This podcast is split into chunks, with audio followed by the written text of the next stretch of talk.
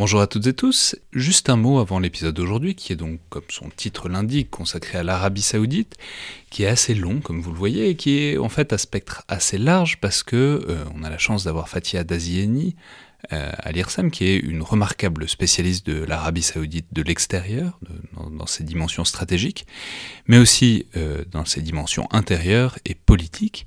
Et évidemment, c'est ces deux plans qui communiquent énormément dans le cas des monarchies du Golfe et de l'Arabie saoudite en particulier. Et c'est difficile de comprendre, par exemple, pourquoi euh, le prince héritier Mohamed Ben Salman est dans la position difficile où il est en ce moment avec l'allié américain depuis euh, l'assassinat de Jamal Khashoggi, avec toutes les conséquences stratégiques que ça a, sans comprendre euh, les problématiques politiques et les enjeux de succession qui gèrent en même temps.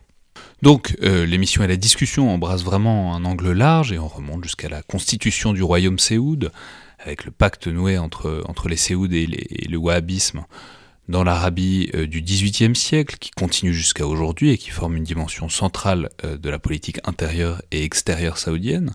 Mais on parle aussi de la, gestion dynastique des Séouds, qui est, étonnante, avec ce trône qui passe de frère en frère euh, depuis les années 50. On parle de l'alliance avec les États-Unis et comment c'est aussi le ferment de base de la formation de l'État saoudien, etc. etc.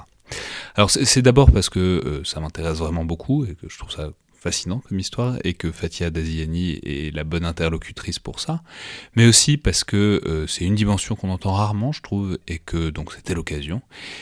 Et je crois qu'on rate un peu quelque chose quand on se contente de prendre les choses euh, à l'avènement euh, du roi Salman en 2015 ou de MBS en 2017, et qu'on chante un peu les dynamiques dynastiques profondes derrière ça.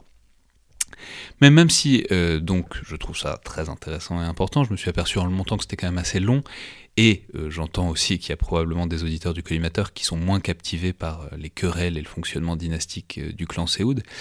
Et donc, si vous voulez aller plus directement aux enjeux militaires et stratégiques d'aujourd'hui, avec la question de l'Iran, d'Al-Qaïda, la guerre au Yémen, et le froid avec la nouvelle administration américaine, vous pouvez aussi passer la première partie et aller directement autour de la minute 47-48, parce que c'est là que ça commence vraiment dans cette dimension plus précisément stratégique et militaire. Donc, à tout de suite, au cœur du Moyen-Orient et dans les sables d'Arabie, euh, pour cette discussion avec Fatia Daziani.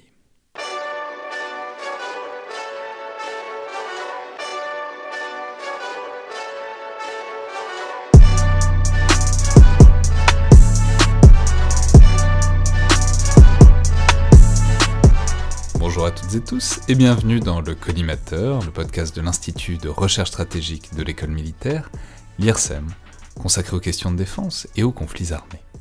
Je suis Alexandre Jublin et aujourd'hui pour parler de l'Arabie saoudite, de sa puissance et de sa stratégie géopolitique, mais aussi des leviers de cette puissance, j'ai le plaisir de recevoir Fatia Dazieni, chercheuse euh, Golfe Moyen-Orient à l'IRSEM, spécialiste des monarchies de la péninsule arabique et du Golfe Persique, auteur notamment récemment de L'Arabie saoudite en 100 questions, paru chez Texto. Donc bonjour et bienvenue dans le collimateur. Bonjour. Alors, c'est évidemment un sujet complexe et qu'on peut déployer de plein de manières différentes pour expliquer les aspects, euh, disons, les plus contemporains de la puissance saoudienne à l'échelle régionale et à l'échelle mondiale, d'autant qu'il y a vraiment une actualité euh, chargée et, disons, très visible euh, autour de l'Arabie saoudite sur la scène internationale depuis quelques mois et, même quelques années. Mais puisque c'est la première fois qu'on parle vraiment directement de l'Arabie saoudite dans le podcast, il faut peut-être commencer par remonter un peu aux sources historiques de la monarchie et même, euh, disons, de, l'État, de la puissance saoudienne, disons d'une manière générale, d'autant que euh, c'est une histoire qui n'est pas fermée dans le passé, c'est une histoire qui a, des conséquences très concrètes euh, politiquement jusqu'à aujourd'hui.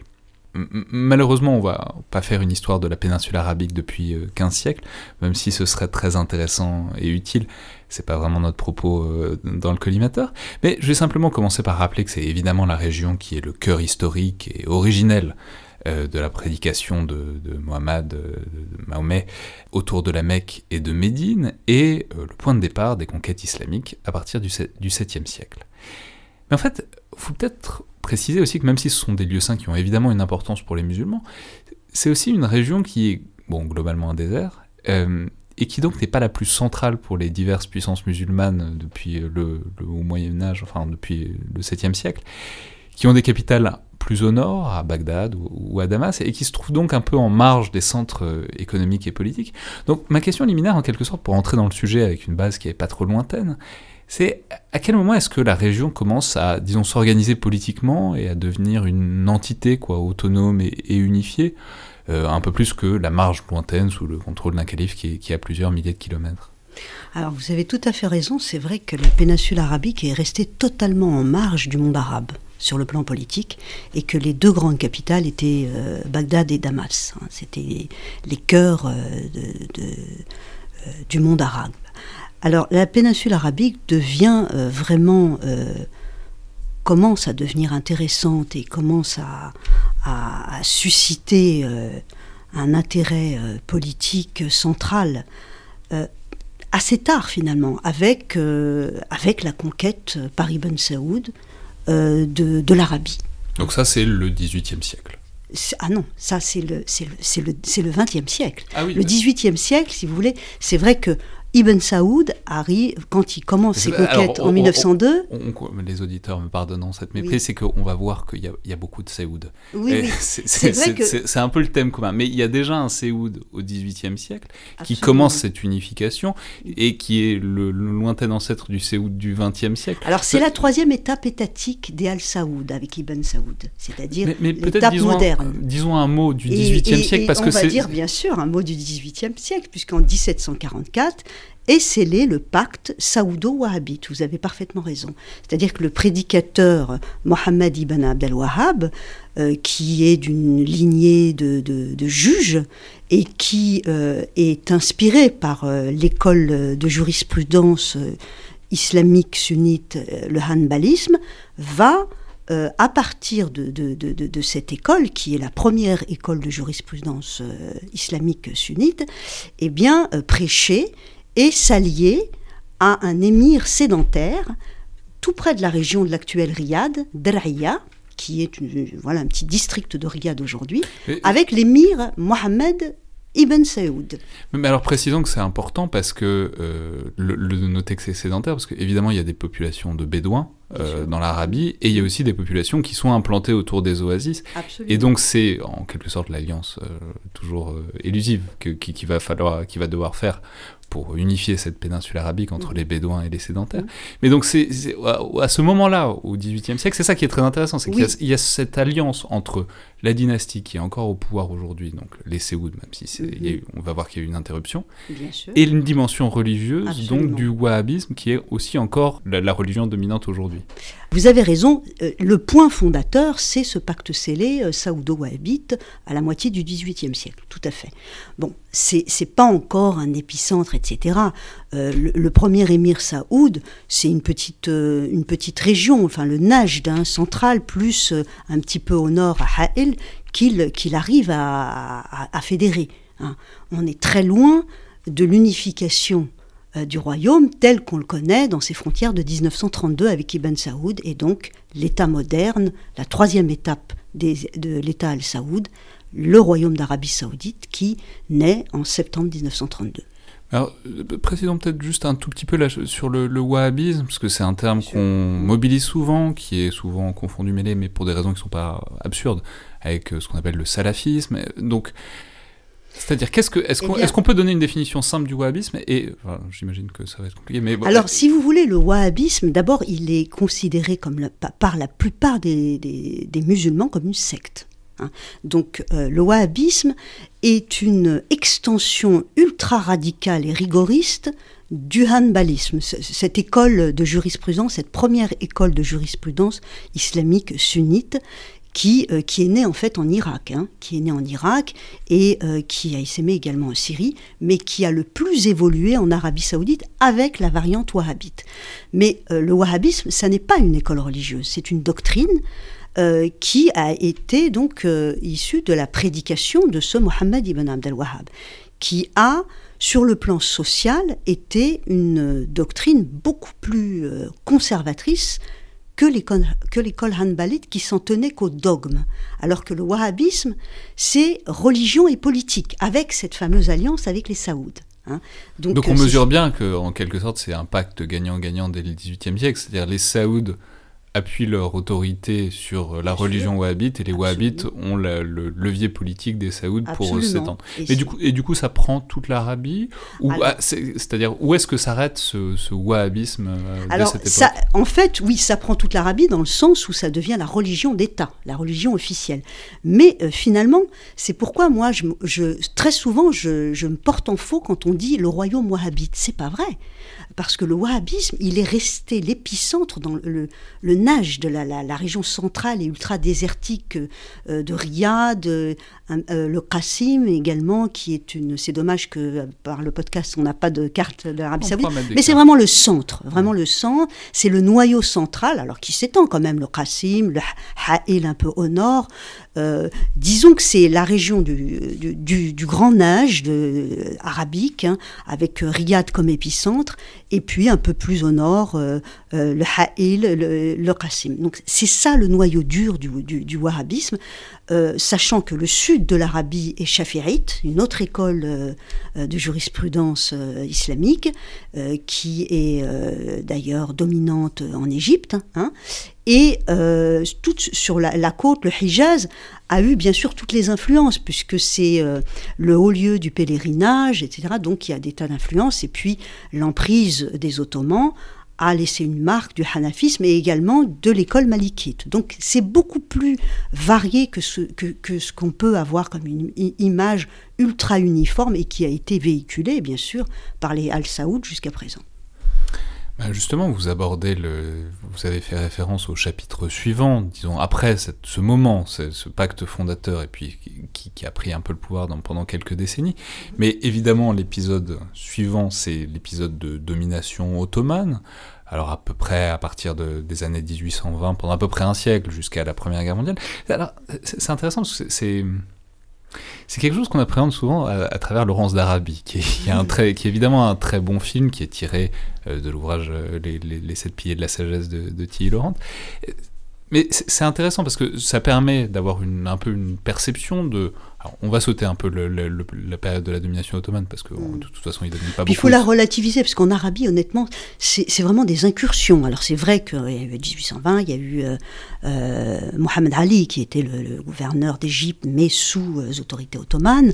Mais les, les, Ottomans se sont surtout euh, implanté en marge de la, enfin vraiment au front, aux confins, euh, euh, sur, autour des, routes bien sûr maritimes. Mais d'ailleurs, c'est ce qu'on voit assez bien dans, mm. dans dans Laurence Arabi, je suis désolé, je vais y faire encore référence, mais parce que c'est vraiment une image de la révolte arabe contre le, le, enfin, le dominant turc, mhm. l'occupant turc, euh, mais qui a au moins le mérite de bien montrer le grand acteur de la région dès la Première Guerre mondiale, et puis ça va continuer dans, juste dans l'après-guerre, qui est euh, de plus en plus la Grande-Bretagne, qui va... Euh, disons, appuyer ces révoltes arabes, qui va nouer des alliances.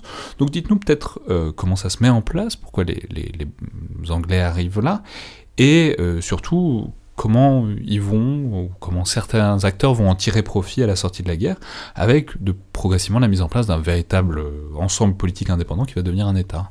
Alors justement, les, Britanniques, eux aussi, euh, sont, s'implantent dans cette région via euh, les routes maritimes, parce que eux, ce qui, ce qui les motive, c'est la route des Indes, bien sûr. C'est pourquoi les, Britanniques, ils, vont aller sur le pourtour, ils vont euh, occuper Aden, euh, donc euh, cette mer euh, voilà d'Arabie, ils vont s'implanter en Oman et ils vont s'implanter sur toute la côte du Golfe Persique, dans tous les petites principautés arabes, jusqu'au nord en Irak. Hein. Donc c'est le pourtour hein, qu'ils et en fait ils, ils font des incursions dans le cœur de la péninsule justement par défaut et pour contrecarrer la puissance ottomane. Et c'est comme ça qu'ils rentrent en contact avec les Al-Saoud. Hein. Et ils seront déterminants cependant, parce que, euh, par exemple, quand Ibn Saoud, dans sa conquête des territoires euh, du, donc, du, royaume... C'est pas le même Saoud, c'est le nouveau Saoud, donc celui euh, qui va devenir le grand-père euh, du, du, du, royaume d'Arabie Saoudite. Oui, oui, donc le père fondateur, le Ibn Saoud, qui fait, une qui fait sa conquête territoriale entre 1902 et 1932, et qui crée et qui fonde le royaume d'Arabie Saoudite. Donc lui bénéficiera du soutien britannique euh, de manière déterminante en 1915 parce que c'est là où, si vous voulez, les Britanniques parviendront à, faire échouer aussi les, Ottomans, et notamment Mohamed Ali.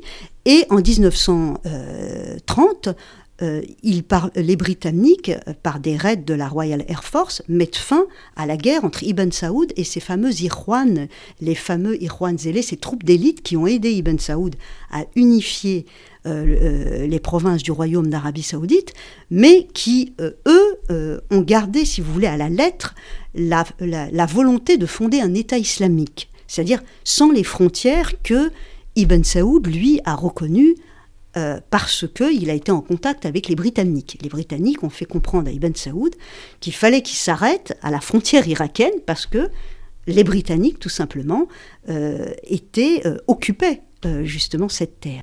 Alors, donc on comprend que c'est un mouvement qui enjambe la fin de la Première Guerre mondiale, qui est avec l'appui des Britanniques et aussi avec quelques rivalités, parce qu'on ne va pas entrer dans le détail, mais les Britanniques soutiennent aussi euh, le shérif Hussein de la Mecque, qui est celui qu'on voit euh, dans, dans Laurence d'Arabie, qui lui-même est en rivalité avec Ibn Saoud. Donc c'est bon, c'est très compliqué. Oui, oui, mais c'est très conflictuel hein, comme relation aussi. Hein, voilà, mais souvenons-nous que euh, les Britanniques appuient Saoud à des moments cruciaux. Pour défaire les Ottomans. Pour défaire les Ottomans, et mm. puis ensuite pour lui permettre de solidifier son pouvoir. Soit dit en passant, si les auditeurs euh, veulent savoir à quoi ressemble Ibn Saoud, je, le regardais sur Wikipédia, ça m'a complètement sauté aux yeux. Il a été complètement immortalisé par Hergé dans euh, Tintin au pays de l'or noir. C'est tout à fait, enfin c'est une ressemblance tout à fait frappante.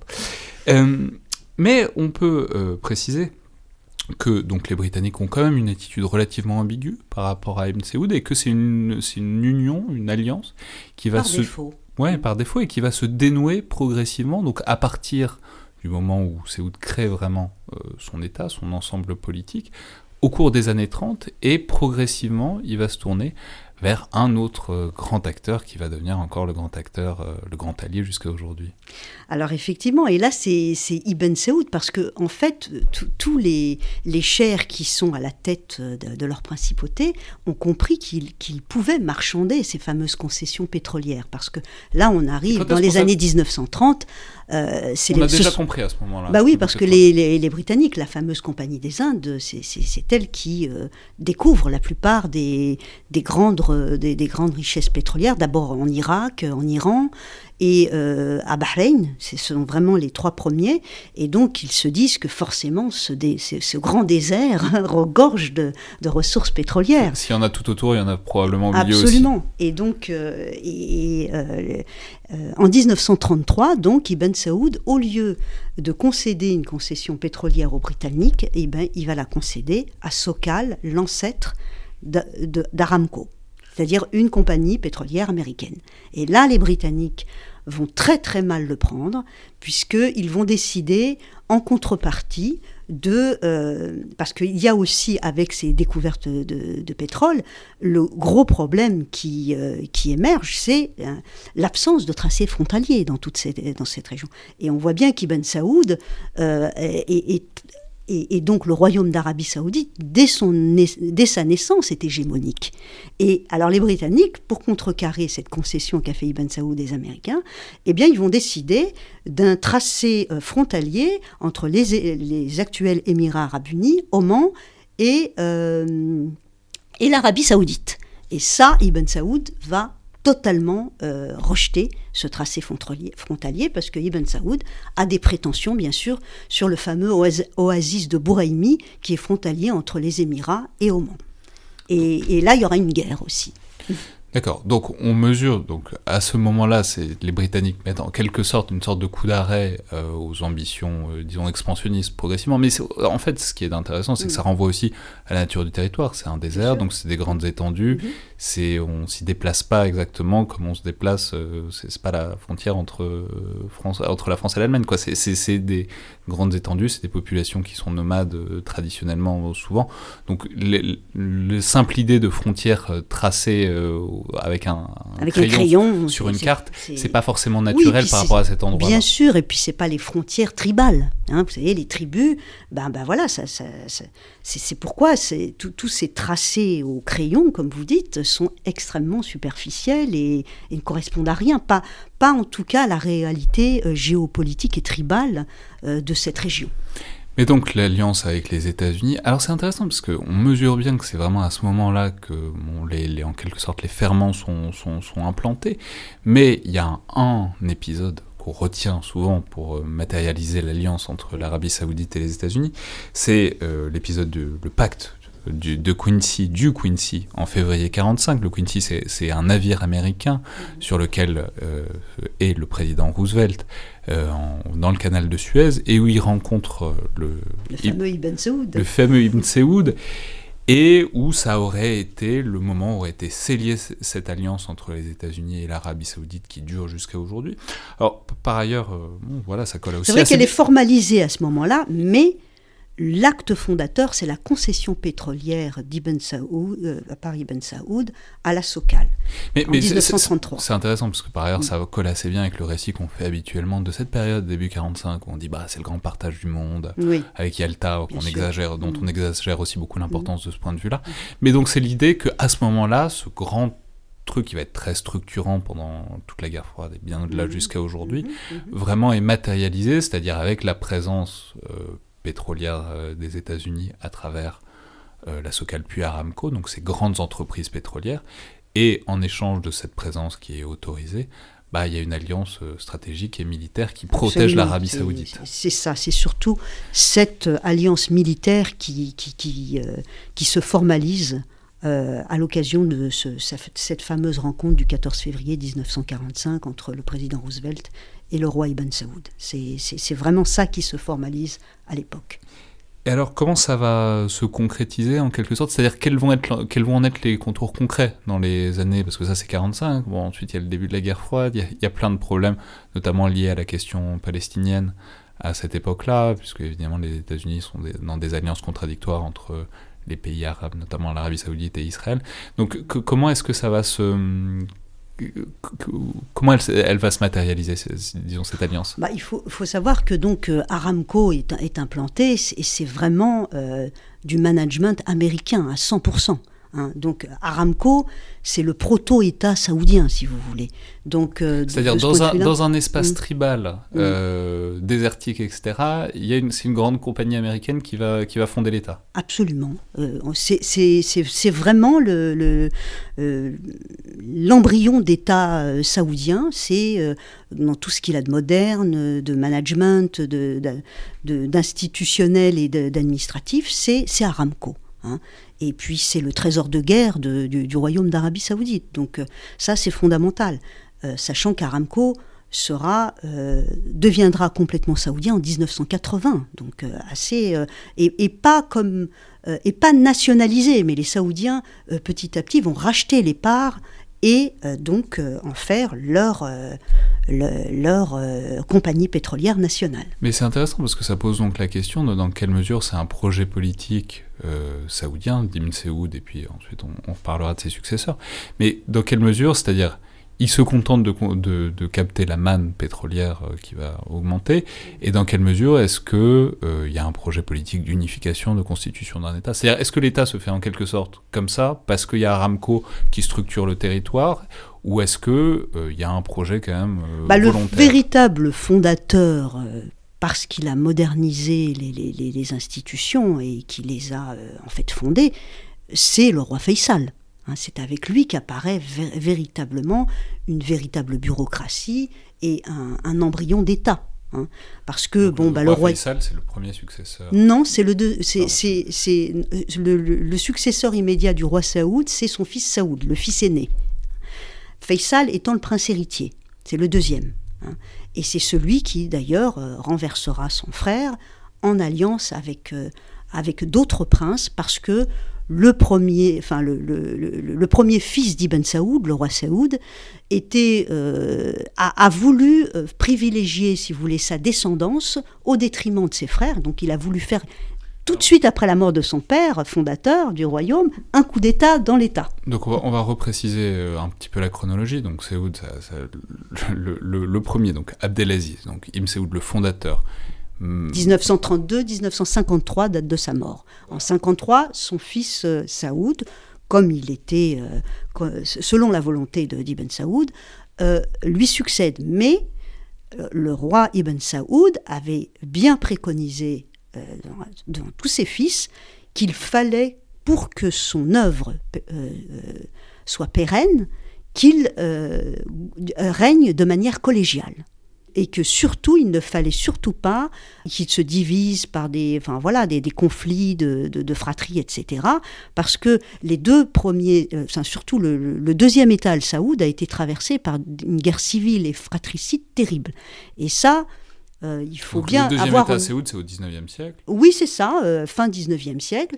Et il faut bien savoir que euh, Ibn Saoud, quand il, il, a unifié son pays, il venait du Koweït, parce qu'il a dû s'exiler avec son papa, d'abord au, au, Qatar et ensuite au Koweït, où l'émir du Koweït les a hébergés. Et c'est depuis le Koweït, à partir de 1902, qu'Ibn Saoud va commencer l'unification de son royaume. Donc, il, avait, il, avait, un très mauvais souvenir des dissensions possibles au sein de la famille Saoud. Et de la possibilité de euh, la, la, la, fin rapide de l'État al-Saoud si jamais euh, ses fils n'étaient pas capables de s'entendre. Malheureusement, dès sa mort, il y a, des... Alors peut-être pas immédiatement euh, après sa, mort, mais dès le début, il y a des dissensions entre Saoud, euh, Saoud Ier, donc le, enfin, euh, celui qui succède à Ibn Saoud, et son frère euh, Faisal. alors c'est très intéressant parce que ça nous permet d'entrer un peu dans le fonctionnement donc de la famille royale Al Saoud, qui est en fait, c'est amusant parce que je me disais, c'est vraiment très contre-intuitif quand on. Parce que souvent, l'image qu'on a de la royauté, elle vient un peu des, des royautés occidentales médiévales, c'est-à-dire on a toujours l'idée du modèle de base, c'est la primogéniture mâle, c'est-à-dire euh, bah, le fils aîné qui ensuite passe à son fils aîné si c'est possible, etc. Pas du tout le cas là-bas. Hmm. Or, hmm. voilà, c'est ce qui est le, truc assez fascinant, c'est qu'au contraire, là, très clairement, il est posé dès le début que c'est les frères, ça passe de frère en hmm. frère. C'est voilà, le système adelphique, comme l'a très bien euh, théorisé Nabil Mouline. Euh, c'est ce système adelphique qui va euh, donc primer entre le, bah, entre le règne du roi Faisal en 19, à partir de 1964 jusqu'au règne du roi Salman 12, 2015. alors on peut préciser, bon, c'est plus facile quand Ibn Saoud a eu une cinquantaine de fils, je crois. Oui, on dit 49, et il est mort, il en a laissé 36 vivants. Bon, donc, euh, ça fait un peu de vivier quand même pour, euh, pour euh, renouveler, disons, le, pouvoir, il y, a, de la main-d'œuvre, quoi. mais ce, qui est, ce qui est intéressant, c'est que donc c'est l'idée qu'il faut qu'il gouverne de manière aussi collégiale que possible pour éviter l'éclatement, mhm. et qu'ensuite le pouvoir passe de l'un à l'autre. Donc ça commence par c'est le premier jusqu'en 1964. Et puis à ce moment-là, c'est bon, on a bien compris. Alors le fameux Saoud là euh, veut euh, privilégier sa descendance au détriment de ses frères, et c'est là où ça clash. Et en plus de ça, il est alcoolique, il, euh, il gère très très mal. Euh, Ce qui est un problème globalement euh, dans un régime wahhabite d'être alcoolique. Normalement, oui, c'est pas très indiqué. Voilà. et, puis, et puis surtout, il gère très très mal les affaires de, de, de, de l'État, avec beaucoup de gabegie, etc. donc le roi Faisal se met d'accord avec ses, ses, autres frères et demi-frères pour évincer Séoud ce, dont il parvient grâce à l'aide de ceux qui vont devenir euh, les futurs rois et les futurs princes héritiers, à savoir Sultan. Hein, euh, Sultan, c'est son prénom, hein, c'est pas son titre. Oui, oui, euh, oui, Sultan bin Abdelaziz bin Saoud, qui a été pendant 50 ans un ministre de la Défense et qui deviendra à la fin de sa vie prince héritier, mais il va mourir. Euh, ensuite, euh, il va s'allier. Et ça, c'est fascinant. C'est-à-dire qu'il faut hmm. préciser qu'on en est toujours, à l'heure actuelle, au fils du Séoud unificateur. Avec, avec le roi Salman encore. Mais, comme on va le voir, évidemment, ça, ça, ça, ça, sera la chute. Mais, mais c'est intéressant. On est, depuis un demi-siècle, on est toujours à la même génération. Et, Absolument. Et la génération des fils. Et on se, ils se succèdent les uns aux autres. Alors, oui, euh, ceux qui se succèdent, ce sont quand même les fils d'Ibn Saoud qui font partie des branches les plus puissantes. Et il y a une branche qui a été très très puissante, c'est celle des Soudairis, c'est-à-dire les sept fils de Hassa el-Soudayri, la petite préférée d'Ibn Saoud, qui lui a donné sept fils. Donc la maman euh, bah, de plusieurs rois, euh, du roi Fad, qui, a, qui est devenu roi en 1982 et qui est mort en 2005, euh, du roi Salman, l'actuel roi Salman, du prince sultan, qui a été donc 50 ans ministre de la Défense et qui a été prince héritier, du prince Naïef, qui a été 45 ans ministre de l'Intérieur et également prince héritier, et puis de trois autres qui n'ont pas été princes, et d'un certain Ahmed, le frère cadet du roi Salman, qui a été sacrifié, mais qui avait encore une prétention au trône. Donc cette, euh, voilà, ce clan-là a été le plus puissant, puisqu'il a donné, euh, euh, si je me résume bien, trois rois. Mais alors, on va passer évidemment ensuite au dernier chapitre, puisque c'est le chapitre euh, important aujourd'hui politiquement dans l'Arabie Saoudite. Et mhm. simplement, peut-être, euh, puisque là on est quand même sauté à, grands traits par-dessus, euh, disons, une quarantaine d'années de, de, de, de, la deuxième moitié du XXe siècle. C'est-à-dire, on, sait que le, grand truc, c'est le pétrole, évidemment. C'est ça qui donne ses moyens à l'Arabie Saoudite, c'est ça qui justifie l'alliance avec les États-Unis. On sait aussi qu'il y a eu des flux et des reflux, en fonction évidemment des cours du pétrole. Mais c'est-à-dire à quelle vitesse et quand est-ce que l'argent arrive euh, directement? C'est-à-dire à quel moment ce sont les années 70, le, grand, le premier grand boom pétrolier. Parce qu'avant, effectivement, il y avait euh, surtout les, euh, l'argent du pèlerinage, hein, finalement. Hein. Et, donc, l'argent du pétrole arrive finalement assez, assez tard. bien sûr, le fait qu'il y a évidemment les deux lieux saints, que sont Médine et la Mecque, qui sont des lieux de tourisme, littéralement, enfin de tourisme religieux important, et donc ça permet en prélevant des taxes, etc. Enfin, ça permet de faire rentrer ça a toujours, euh, oui, depuis, euh, de, depuis euh, les années 1500, hein, ça a toujours été source de, de, revenus principaux. Hein. Mais c'était, mais... le pétrole vraiment arrive et rentre à partir des années, bah quoi, 73, le premier choc oui, enfin bon, après la deuxième guerre mondiale, on commence quand même à exploiter le pétrole en, Arabie, dans la région orientale, hein, Al-Hassa. Euh, mais le grand euh, boom pétrolier, c'est les années 70, et c'est là, euh, ça correspond aussi aux années du, roi Faisal, où il modernise le, royaume.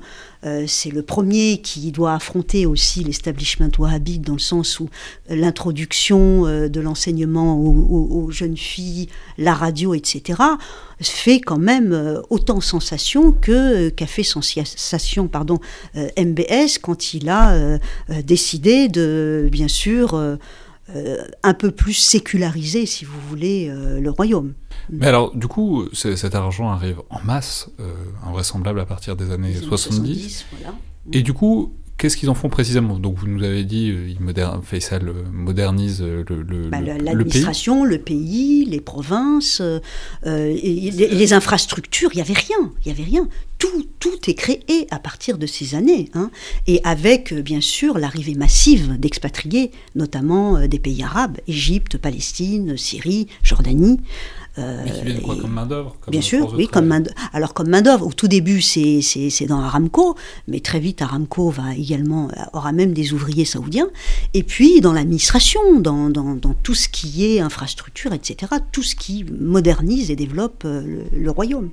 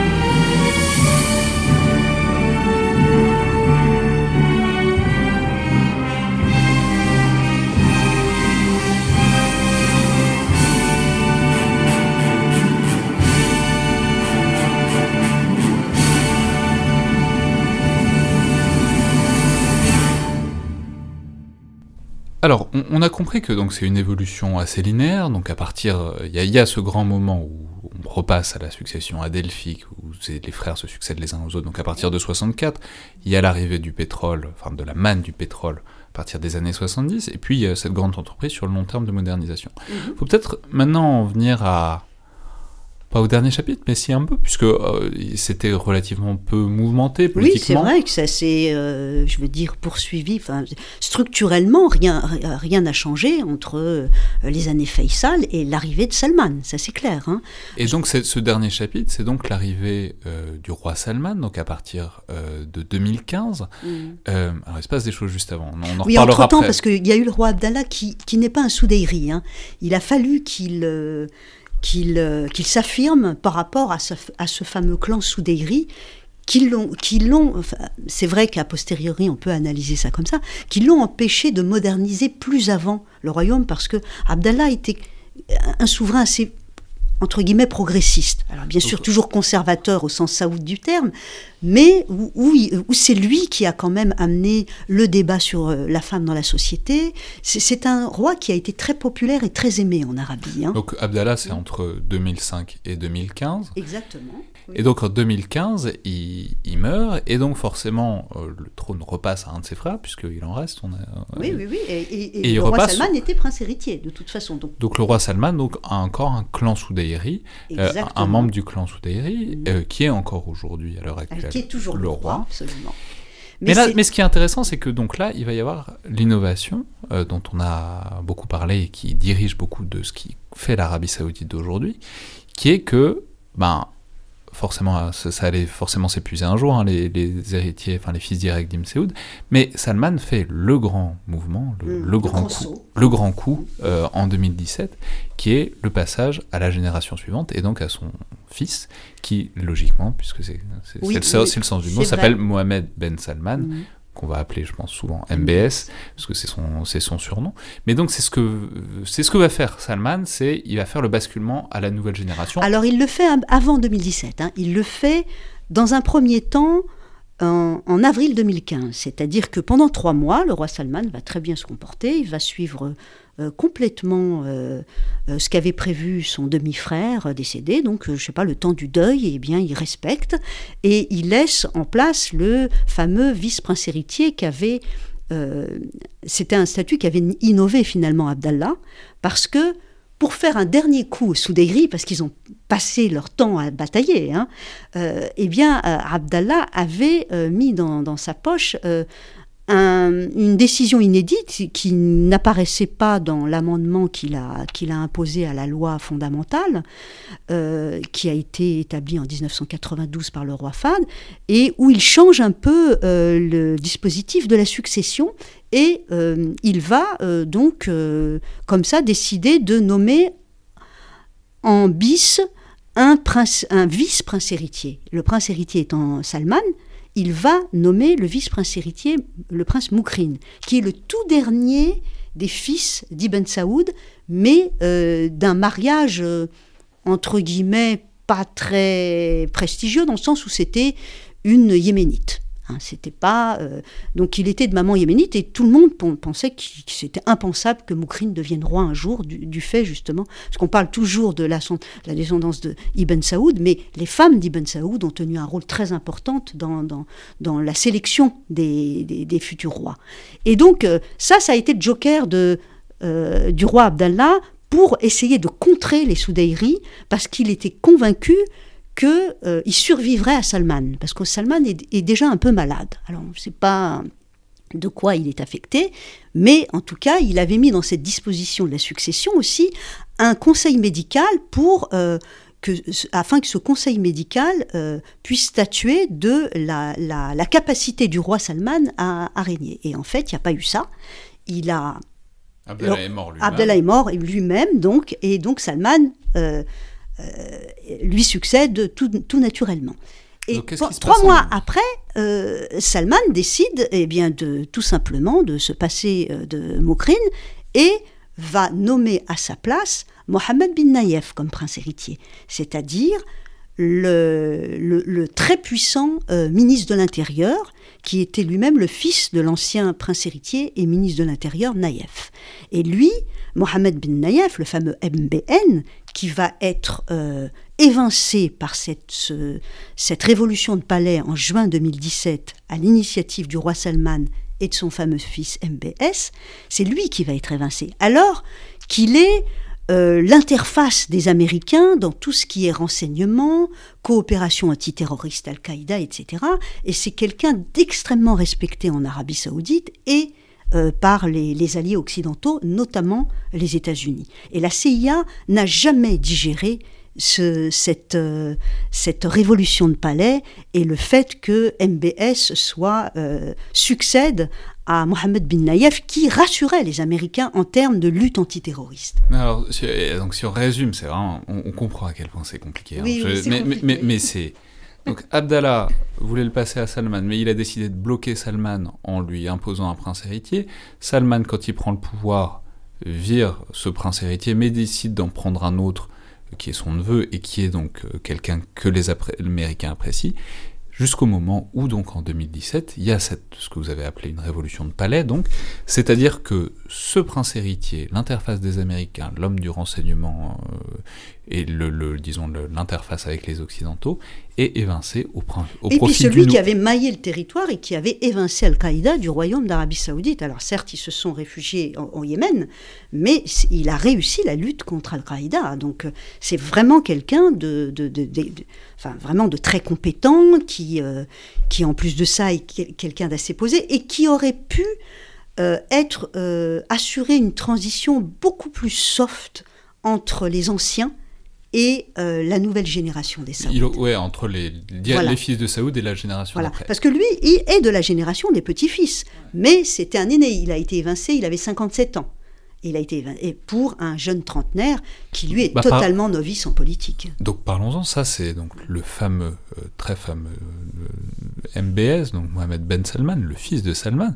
Donc on voit que Salman, du coup, a quasiment rétabli la, la enfin la transmission linéaire de père en fils, ce que Seoud voulait absolument, Im voulait, son père voulait absolument éviter. Et donc il choisit ce MBS, c'est pas son seul fils, mais c'est... Ah non, il en a dix, et c'est pas le fils le plus capé. Euh, en revanche, c'était son fils, c'était le fils euh, avec lequel il était le plus proche, et surtout euh, celui qui a le même tempérament de, que Salman. Parce que Salman est parmi les, les les princes al-Saoud de la première génération les plus autoritaires, les plus déterminés. Et il a vu en son fils quelqu'un de, il s'est pas trompé hein, en la matière, hein, quelqu'un de très ambitieux, de déterminé, et qui avait la capacité, euh, avec son charisme, son culot, euh, de faire avancer le, royaume et d'en faire une grande puissance du XXIe siècle. Et, ça, il en était convaincu. Et juste, comment est-ce que c'est passé Enfin, pour les autres branches, euh, ah bah très mal. Hein. Il a, euh, Mohamed Ben Salman est quelqu'un euh, qui, et notamment par le frère immédiat de Salman, qui pouvait encore prétendre au trône, à savoir le prince Ahmed.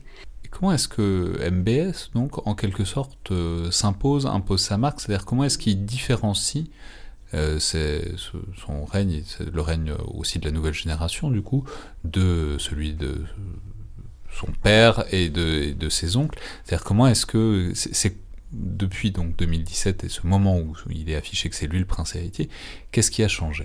Ben, Je vais faire une petite digression et là je, conseillerais aux auditeurs du podcast de, lire l'étude qui va paraître à l'IRSEM et que j'ai écrite et qui paraît à la fin du mois de mars sur le pari de MBS, le pari sur la jeunesse d'MBS parce qu'il va euh, véritablement euh, innover une sorte de, de nouveau modèle de légitimation.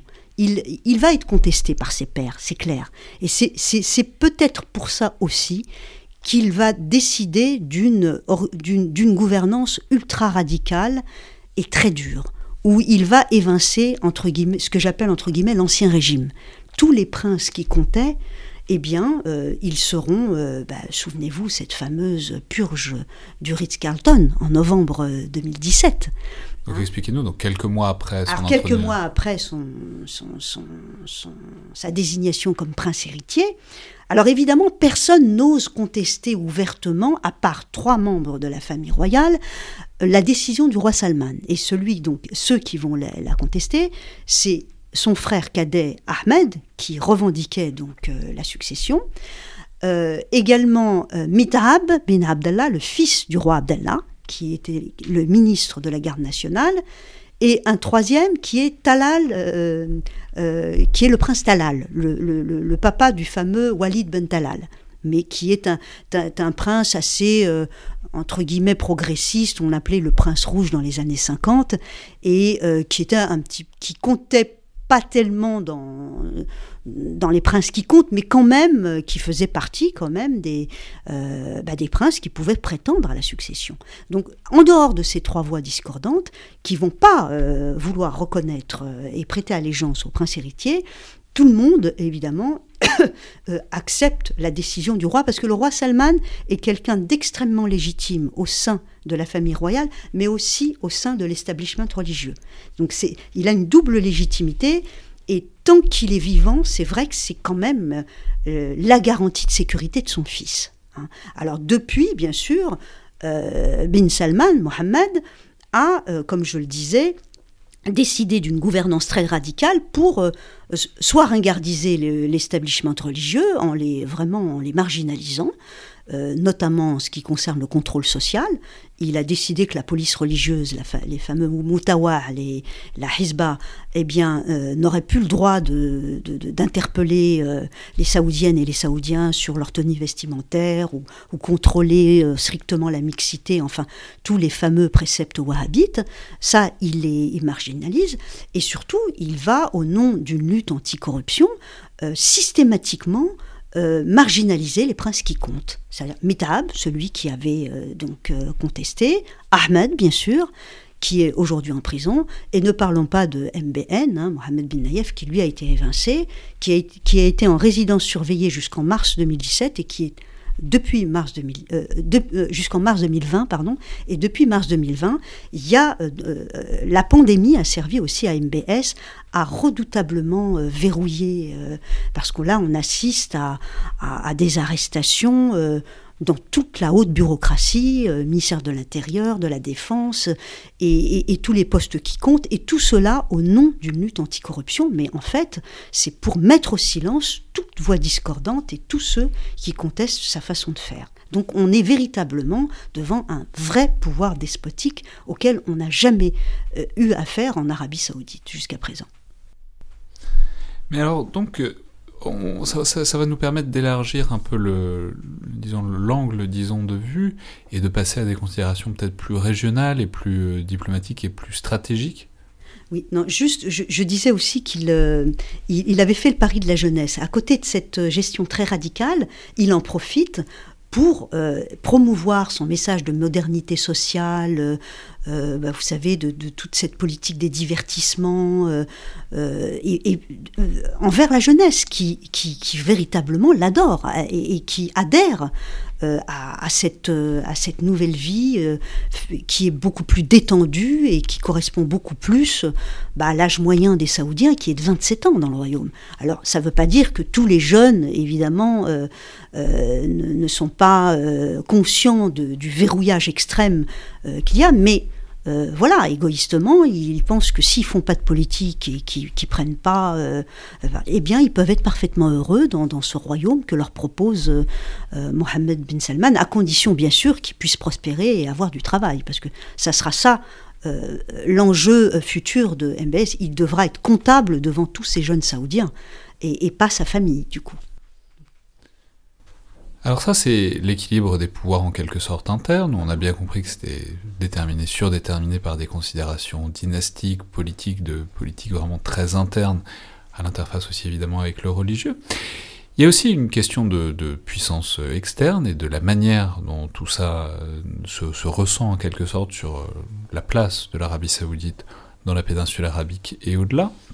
Pour ça, il faut peut-être revenir un peu en arrière. Alors évidemment, il y a toujours beaucoup de chapitres. On, pourrait parler, on pourrait remonter en, 1979, on pourrait remonter en 2001, on pourrait remonter en 2003 avec l'invasion de l'Irak. Évidemment, ce sont autant de chapitres, mais autant de chapitres où, euh, au demeurant, euh, l'Arabie Saoudite s'est affirmée plutôt comme un bon allié euh, des États-Unis, où, ils ont appuyé les Américains. Euh, donc il va falloir remonter euh, un peu en arrière et peut-être pour envisager, euh, disons, la place, les ambitions et les dynamiques de l'Arabie saoudite dans la région, peut-être un point d'entrée intéressant, ce serait de parler, d'envisager, disons, les, puissances concurrentes ou rivales dans une certaine mesure, parce que ça va permettre de dresser un peu le tableau et ça va permettre de voir où MBS et l'Arabie saoudite de, MBS se placent par rapport à ça. il faut là sans doute commencer par le grand acteur qui, qu'on présente souvent un peu comme l'envers de Riyad et de l'Arabie saoudite, un peu le, némésis en quelque sorte de, la puissance saoudienne, qui est l'Iran, qui est évidemment aussi un très gros producteur de pétrole, qui se trouve par ailleurs être une puissance chiite, et euh, on présente toujours comme l'immense rival stratégique dans la région euh, de l'Arabie saoudite. Donc peut-être la première question c'est d'où est-ce que ça vient, cette rivalité? Est-ce que c'est euh, la révolution iranienne en, en 79 ou est-ce que c'était déjà avant? Et est-ce que c'est religieux même? Ou est-ce que c'est plus banalement euh, stratégique entre deux superpuissances de la région? Alors c'est un peu tout ça. c'est clair que 1979 c'est la date rupture parce que avant, euh, sous le Shah d'Iran, bon, l'Iran était un peu le, gendarme régional et, les relations étaient excellentes avec Riyad. Hein. Donc euh, ça veut dire que c'est pas parce qu'on a affaire à un Iran chiite que forcément, fatalement, euh, les, deux, euh, les deux grands morceaux régionaux que sont l'Arabie saoudite et l'Iran sont incapables de s'entendre. Hein. Donc la preuve, puisque les choses euh, se passaient très bien jusque-là. Il est clair que la révolution islamique est un vrai trauma pour les Saoudiens, dans le sens où, d'abord, c'est une révolution islamique qui est conduite donc par un, par, un pays qui n'a pas du tout euh, effectivement la, même conception de l'islam, donc chiite, et surtout une révolution par une république. Hein. sachant que voilà, le, royaume est un, est, un pays extrêmement conservateur, voire réactionnaire, et donc euh, toute révolution le panique. Hein. Et, donc ce, ce, prosélytisme iranien de vouloir exporter sa révolution islamique puisque les, Iraniens ne parlent pas de, répandre le chiisme, mais une révolution islamique a, vocation universelle.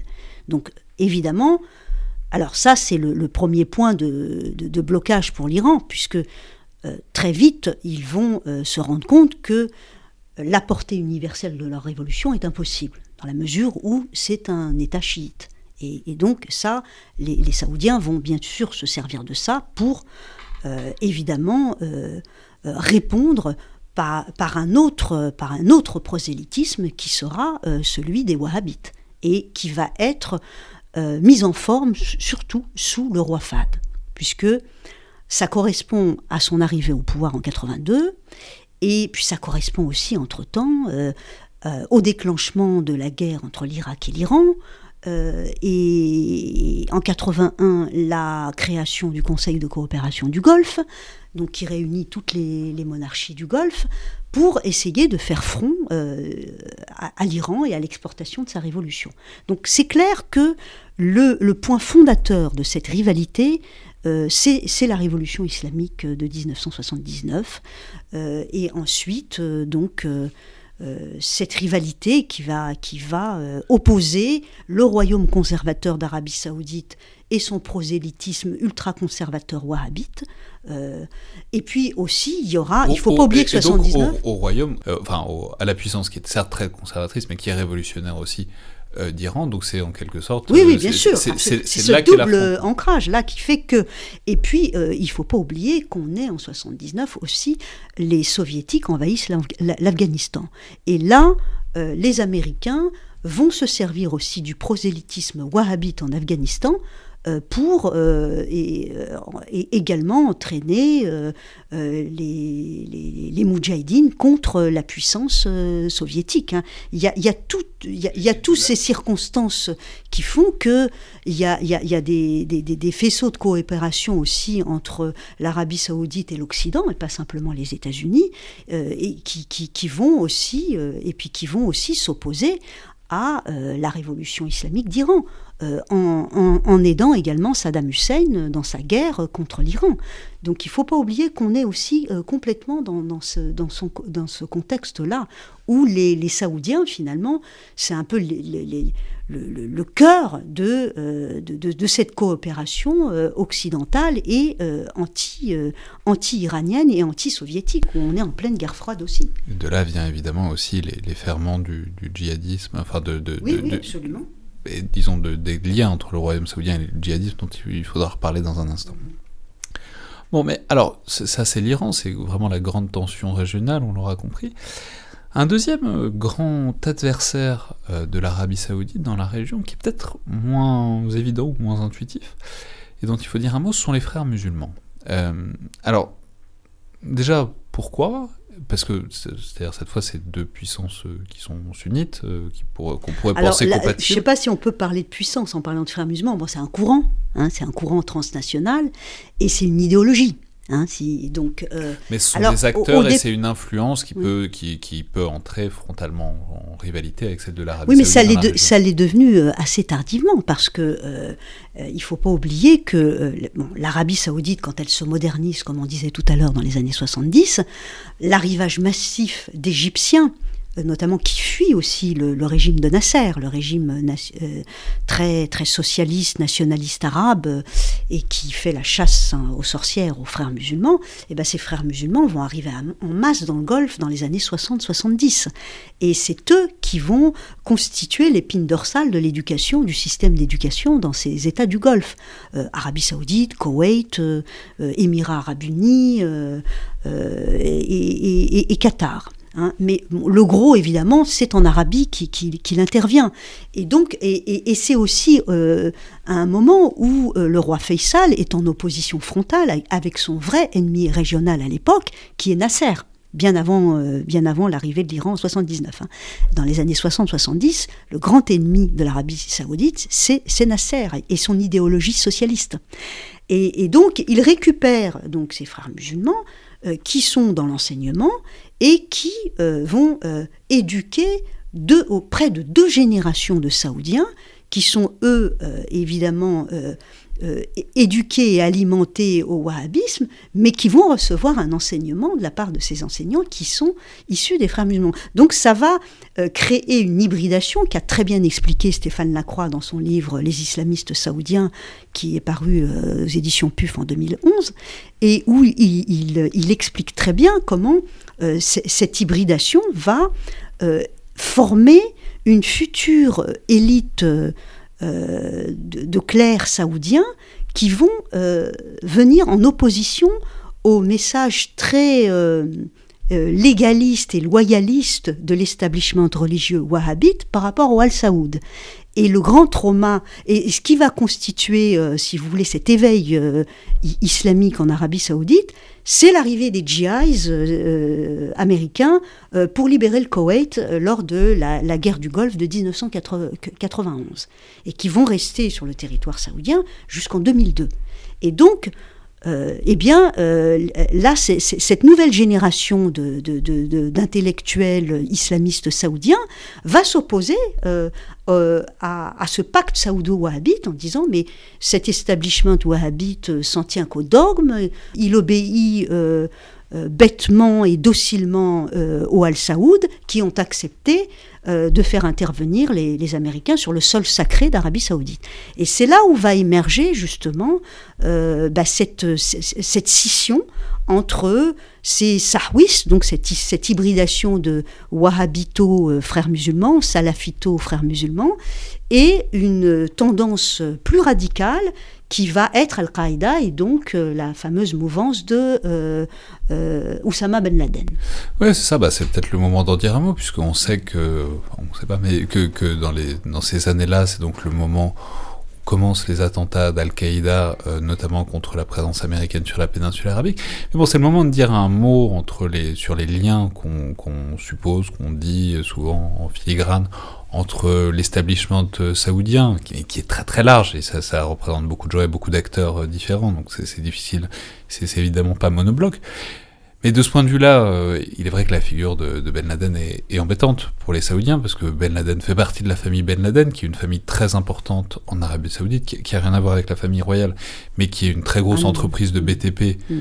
euh, qui, a, qui, a, qui, a, notamment contribué à refaire les, les, les villes saintes de la Mecque et de Médine. Donc, euh, en quelque sorte, Oui, les Ben Laden, c'est une famille yéménite qui vient du Hadramout. Et le grand-père, euh, Salah, euh, était un, maçon, un architecte, et, c'est lui qui a construit la plupart des palais des Al-Saoud, et, il était très proche d'Ibn Saoud. Hein. Mais donc, la figure de, Ben, hein. Laden est, problématique de, ce point de vue-là pour les Saoudiens. Mhm. Donc, si, si, on devait résumer, ou en quelque sorte, comment est-ce qu'on pourrait caractériser, disons, ce, ces, ces liens bah, et avec qui et comment entre... Bah, il a été déchu de la nationalité saoudienne. mais hein. sans même parler de Ben Laden, mais d'une manière générale, entre Al-Qaïda et, disons, l'establishment saoudien au sens large. Bah justement, euh, cette frange radicale, comme je le disais, s'est portée en faux et, euh, par rapport à cet establishment wahhabite qui a, a, tendance à être très docile et à faire des fatwas pour défendre justement l'idée de faire intervenir les Américains sur le sol saoudien.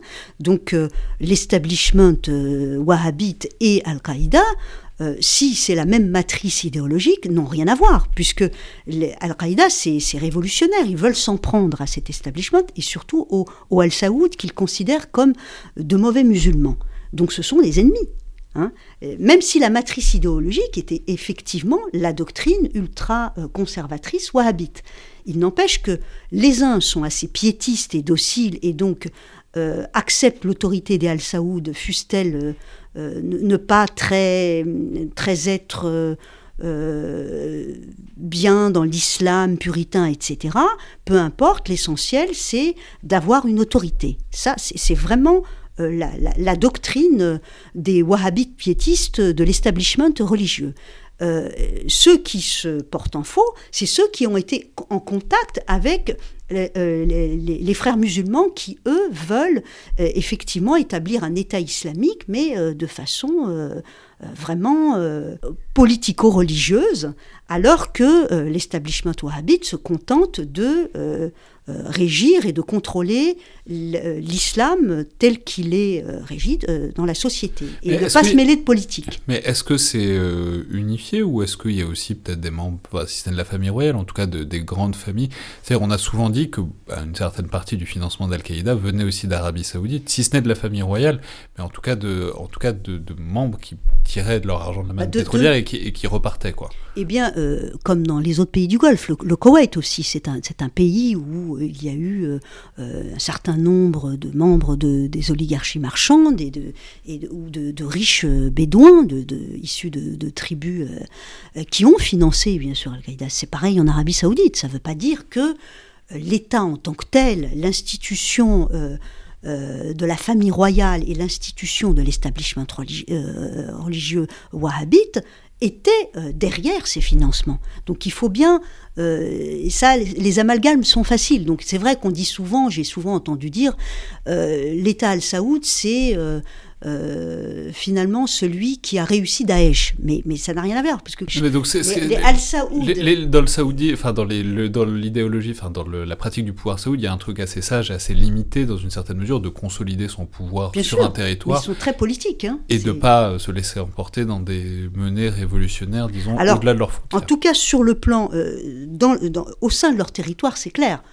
C'est en dehors de leur territoire que justement l'État al-Saoud s'est prêté à des accusations, parce que évidemment, le soft power religieux saoudien, de, euh, grâce au pétrodollar, de répandre la doxa wahhabite, eh bien, c'est vrai que, comme je le disais, le, wahhabisme, c'est vraiment très très minoritaire en islam sunnite, puisque le berceau, c'est vraiment le, le, neige de désertique de l'Arabie, eh bien, euh, grâce au pétrodollar, il s'est répandu euh, partout, en Asie, en Europe, en Afrique, partout dans le monde arabe, grâce au pétrodollar. Et ça, ça a été à mon avis, enfin entre guillemets, mais quand même la plus grande réussite en termes de soft power par les, par, les Al-Saoud. Hein. Que, que, que, ce soit une, une, réussite qui a apporté de la nuisance ou pas. Il n'empêche qu'ils ont réussi quelque chose de spectaculaire, de faire de ce micro-territoire wahhabite, euh, eh bien, répandre cette idéologie euh, partout. Et euh, effectivement, les, les, le courant salafiste pour certains, s'inspire euh, aussi de cela. D'où euh, cette confusion de dire euh, effectivement, alors en dehors du territoire al-Saoud, les, les, Saoudiens, bien sûr, ont fait en sorte de, faire du wahhabisme une, voilà, une, et, de faire de, leur pays, de, ce point de vue-là, une, puissance. Et ça, a été extrêmement important. Mais donc le wahhabisme, qui n'est pas la même chose et qui est même en, relativement en opposition en termes d'influence religieuse avec ce que prônent plutôt les frères musulmans. Et ce qui est intéressant, c'est que ça nous amène vers un autre chapitre important de ces dernières années. Euh, de la place de l'Arabie saoudite dans la région, qui sont qui, est les, printemps arabes, donc à partir de 2011. Et là, ce qu'on voit, euh, donc évidemment des révoltes, euh, certaines euh, avec grande composante laïque, certaines plus religieuses, c'est variable selon les endroits et selon les moments. Mais là, ce qu'on voit, c'est l'Arabie saoudite qui intervient très rapidement, à grands coups de dollars, et pas que d'ailleurs, dans tous les régimes de la région qui sont susceptibles d'être déstabilisés, après l'Égypte, parce que c'est la chute de Moubarak qui est à plein d'égards le, grand coup de déclenchement, enfin le, le, le, ah bah c'est le déclencheur.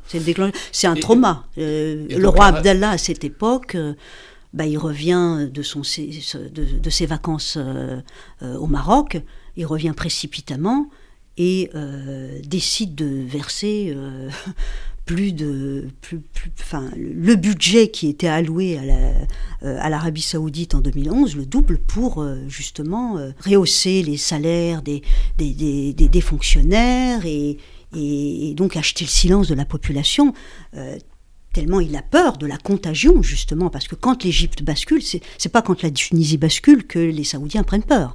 C'est quand l'Égypte, qui est l'épine dorsale du monde arabe, bascule et devient et, élit un président frère musulman. Alors ça, c'est c'est vraiment le grand trauma. Et que euh, en, 2012, en, 2012, en, 2012, mais en 2011, euh, c'est la chute de Moubarak et les Saoudiens vont interpréter ça comme l'abandon par l'Amérique d'un des premiers alliés, d'un des, plus importants alliés des États-Unis, à savoir Moubarak depuis 30 ans. Donc pour eux, Abdallah... C'est-à-dire les États-Unis d'Obama acceptent le fait que Moubarak tombe et que euh, les frères musulmans... Obama a une lecture plutôt sympathique des printemps arabes, puisqu'il dit que bon, bah, c'est une peut-être enfin un vent de changement qui va apporter une alternative à, des autocrates euh, qui se sont coupés de leur population et qui ont très mal géré et de manière très corrompue leurs États.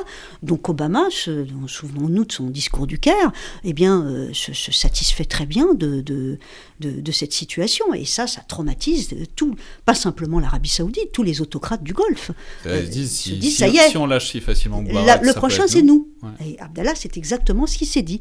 Donc, c'est déjà sous Abdallah que l'Arabie saoudite euh, inaugure sa politique interventionniste, euh, bah, par exemple en intervenant directement à Bahreïn, puisque Bahreïn, c'est cette monarchie euh, qui est issue du Conseil de comparaison du Golfe et qui est majoritairement peuplée de chiites. Et il y a un, mouvement, un soulèvement populaire massif à Bahreïn, à Manama, en février 2011, sur la place de la Perle, et qui fait craindre à toute la région, et notamment aux Saoudiens, euh, le basculement de la monarchie sunnite bahreïnie par ce soulèvement majoritairement chiite, même si c'est pas un mouvement qui euh, se prétend comme sectaire, puisqu'il y a également euh, un certain nombre de sunnites. Mais c'est vrai que comme la majorité de la population est chiite et que les chiites se sentent lésés et discriminés socialement, eh bien, il y a ce soulèvement. Et donc, Abdallah, en coopération en particulier avec les Émirats arabes unis, et l'ensemble du CCG qui accède à la, volonté de l'Arabie et des Émirats d'intervenir à Bahreïn, à la demande du roi de Bahreïn, interviennent en mars 2011 pour mater le Souleymane.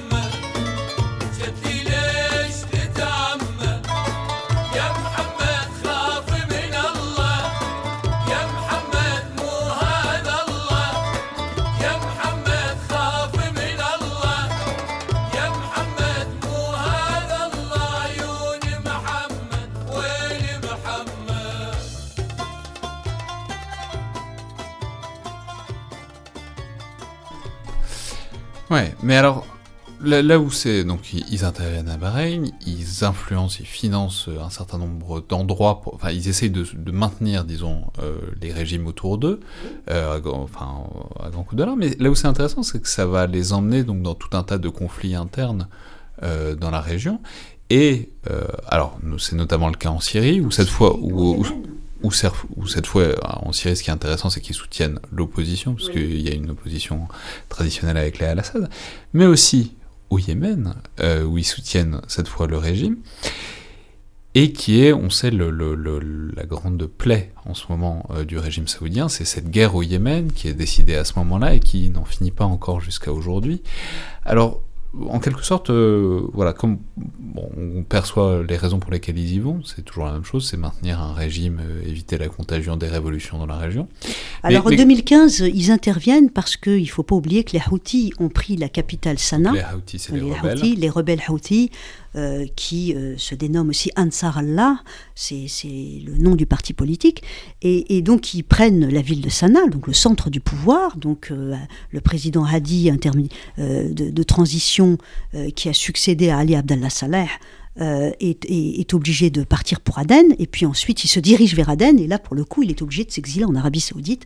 Et en, mars 2015, donc deux mois et demi après l'arrivée du roi Salman, euh, les Saoudiens forment une coalition arabe sunnite et déclarent la guerre le 26 mars 2015, euh, donc il y a presque sept ans jour pour jour, euh, au Yémen.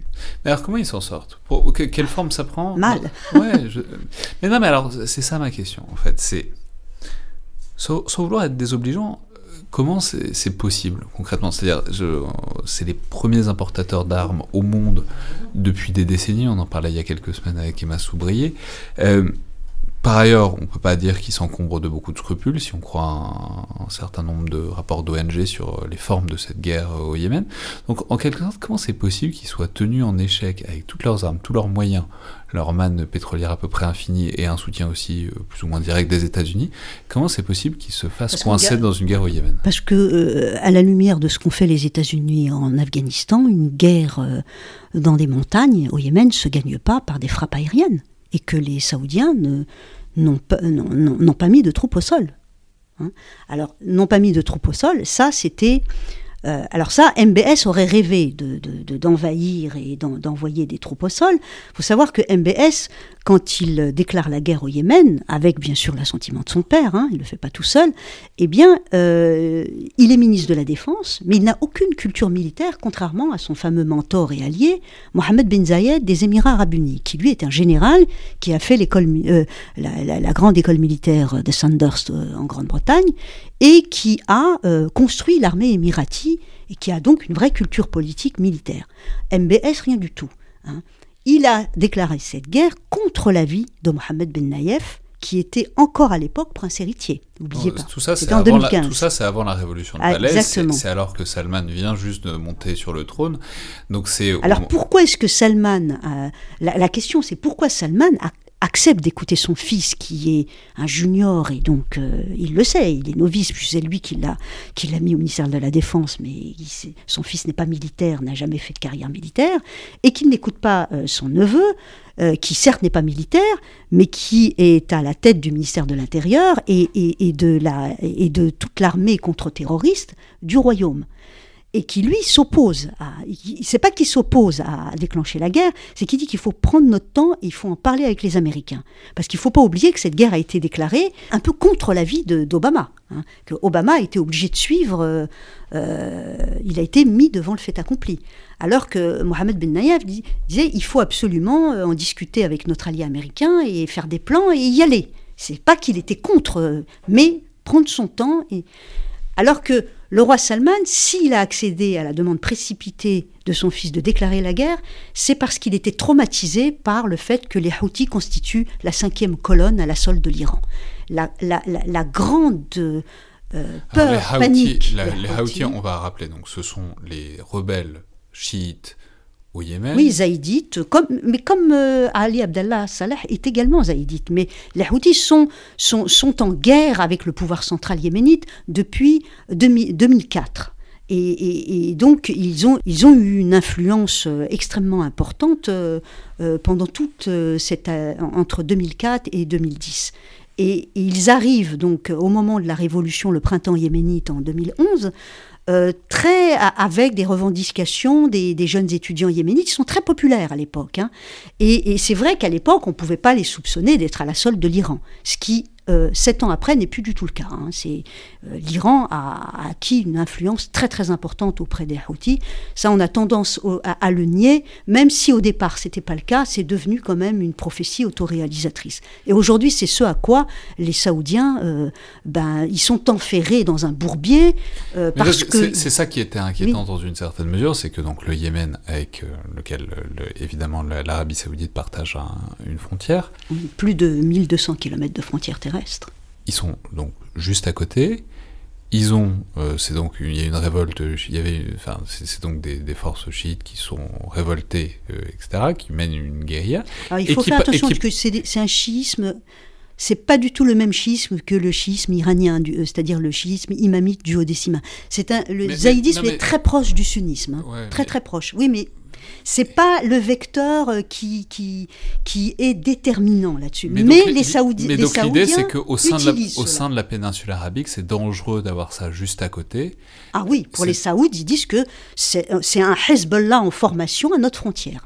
Mais c'est comme ça qu'ils le vivent. Hein. Je ne pense pas qu'ils s'inventent un scénario. Euh, ils, ils, ils, le vivent comme ça. Et aujourd'hui, la plupart des Saoudiens considèrent que oui, c'est l'Iran qui est à la frontière de l'Arabie Saoudite, et parce qu'aujourd'hui, tous les jours, il y a des attaques euh, de missiles et de drones armés sur le territoire saoudien par les Houthis. Donc, alors qu'avant 2015, le, territoire saoudien était épargné. Donc, c'est, vous, disiez, c'est, incroyable d'imaginer cette grande puissance suréquipée, surarmée, euh, euh, s'embourber comme elle le fait. Et puis, on arrive à la situation absurde où la situation sécuritaire du royaume est infiniment plus dangereuse euh, sept ans après le début de la guerre qu'avant. Donc euh, c'est incompréhensible. Il faut savoir que l'État saoudien ne s'est pas formé comme l'Irak ou l'Égypte au travers d'une armée extrêmement solide.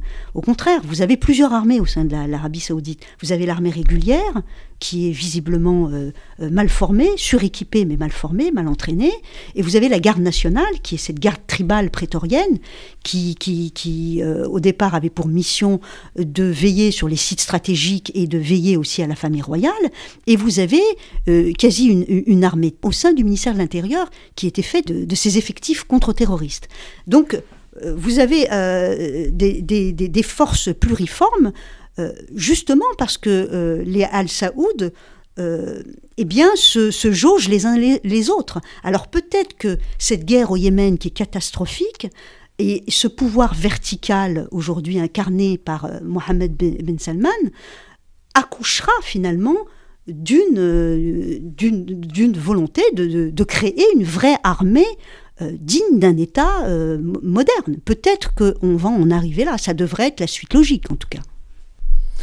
Ouais, alors il faut qu'on passe un peu vite parce que on aurait pu parler de tellement de choses dans la région. On, aurait pu, ouais, on aurait pu parler des relations avec le Qatar qui sont très variables et qui, ont même été très euh, proches de la rupture. Euh, de, oui, mais là, ils sont réconciliés. Bon, ils sont réconciliés, donc tout va bien. Pas... Non, mais on aurait pu parler des relations avec Israël, qui sont très problématiques euh, aussi, qui posent plein de questions. Mais ça se rejoint à travers la question, évidemment, de, de l'allié américain, dont il faut dire un mot, puisque c'est peut-être ce qui dirige le plus euh, la, politique étrangère et régionale de l'Arabie saoudite à, présent. Ça, il, faut, et ça va nous amener aussi de rejoindre tout, puisque ça va... Et puis même sur le plan intérieur. Oui, c'est ça, mais très important, la tout, va, tout, va être mm. rejoint à travers évidemment la personnalité euh, qui est Mohamed Ben Salman, même si on l'a déjà évoqué, puisque c'est la dernière grande crise, mais c'est la crise majeure qui dure depuis euh, trois ans bientôt maintenant, qui est celle autour de l'assassinat euh, en 2018 de, du journaliste Jamal Khashoggi. Je vous rappelais très rapidement les faits, c'est un journaliste qui à la base n'est pas du tout hostile à la famille royale, qui entre plus ou moins en dissidence en, en 2017. Euh, qui quitte le territoire euh, euh, saoudien et qui critique globalement l'arrivée au premier plan de MBS, cette révolution de palais dont on parlait. Et il est très bien introduit dans les milieux américains, puisqu'il fait un, article par semaine pour le Washington Post, et il y a donc ce grand événement quasiment inouï, enfin inconcevable, qui est en, octobre 2018, il est fait prisonnier et tué au consulat donc saoudien à Istanbul, où il allait pour une formalité administrative dans des conditions étonnamment enfin barbares quoi par un commando saoudien qui vient sur place juste pour ça alors, on, va dire ça a été évidemment dénoncé très publiquement et très fort partout, jusqu'au Parlement américain, malgré euh, apparemment les réticences de, l'entourage de Donald Trump, et notamment son gendre Jared Kushner, qui, était, euh, est très proche, euh, probablement encore, du prince héritier donc, de MBS. Et globalement, on va le dire, tout pointe plutôt vers MBS, Mohamed Ben Salman, plutôt que vers son père. Il semble qu'il aurait pas, le, Salman n'aurait pas été très au courant, MBS, ça paraît impossible qu'il n'ait pas été au courant au point que euh, un certain nombre de ses proches sont interdits de territoire euh, aux États-Unis. Alors, on va, on, va évoquer les, les, conséquences, mais puisque on parlait déjà, il faut en parler évidemment de la politique intérieure du royaume, et puisque vous connaissez particulièrement bien cette politique du, intérieure du royaume, qu'est-ce que vous pensez qui s'est passé? C'est-à-dire, est-ce que, c'est, euh, est-ce que ce serait une bouffée d'autoritarisme qui s'inscrit dans un mouvement un peu plus long depuis 2011, euh, etc., depuis 2015 aussi?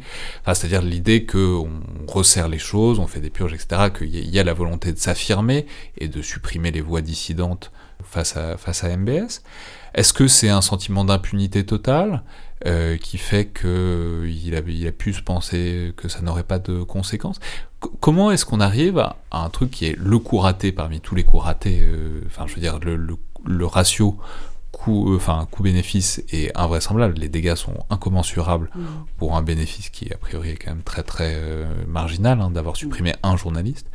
Qu'est-ce qui a pu se passer dans la tête de, de MBS bah ça, je, serais bien en peine de vous le dire, mais euh, une chose est sûre, moi, quand j'ai été euh, régulièrement en Arabie Saoudite en 2017, 2018 et 2019, bon, euh, depuis la, pandémie, malheureusement, j'ai pu accès, mais il y, a eu quand même une sidération aussi. Hein, les Saoudiens ont été sidérés par ce qui s'est passé, ils n'en revenaient pas.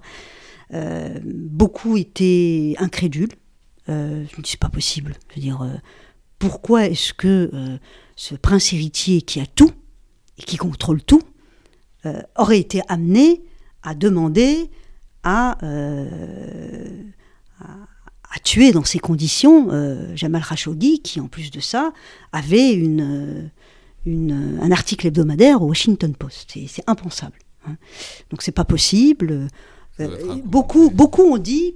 Alors, il est, sûr que Jamal Khashoggi euh, était dans le collimateur d'MBS, bien entendu, puisque euh, Khashoggi a, parfaitement bien expliqué à la presse américaine et aux congressistes américains que la monarchie al-Saoud était en danger avec cette dérive despotique euh, sous MBS et que ça pouvait être la fin de la monarchie al-Saoud. Il l'a vraiment écrit, dans plusieurs articles au Washington Post. Et, ça, ça a fait certainement très très peur à MBS. Et donc MBS, apparemment l'idée c'était de l'exfiltrer et de le faire revenir au royaume. Alors qu'est-ce qui s'est passé euh, un mauvais coup est parti euh, par ce commando et a tué euh, sur place Khashoggi et donc ils ont voulu s'en débarrasser en, le coupant en morceaux, etc. Enfin, dans les, Est-ce que c'est ça ou est-ce que euh, délibérément il a été euh, éliminé, etc. Alors ça, c'est quelque chose qu'on ne saura jamais, on ne saura jamais la fin du, mot de l'histoire.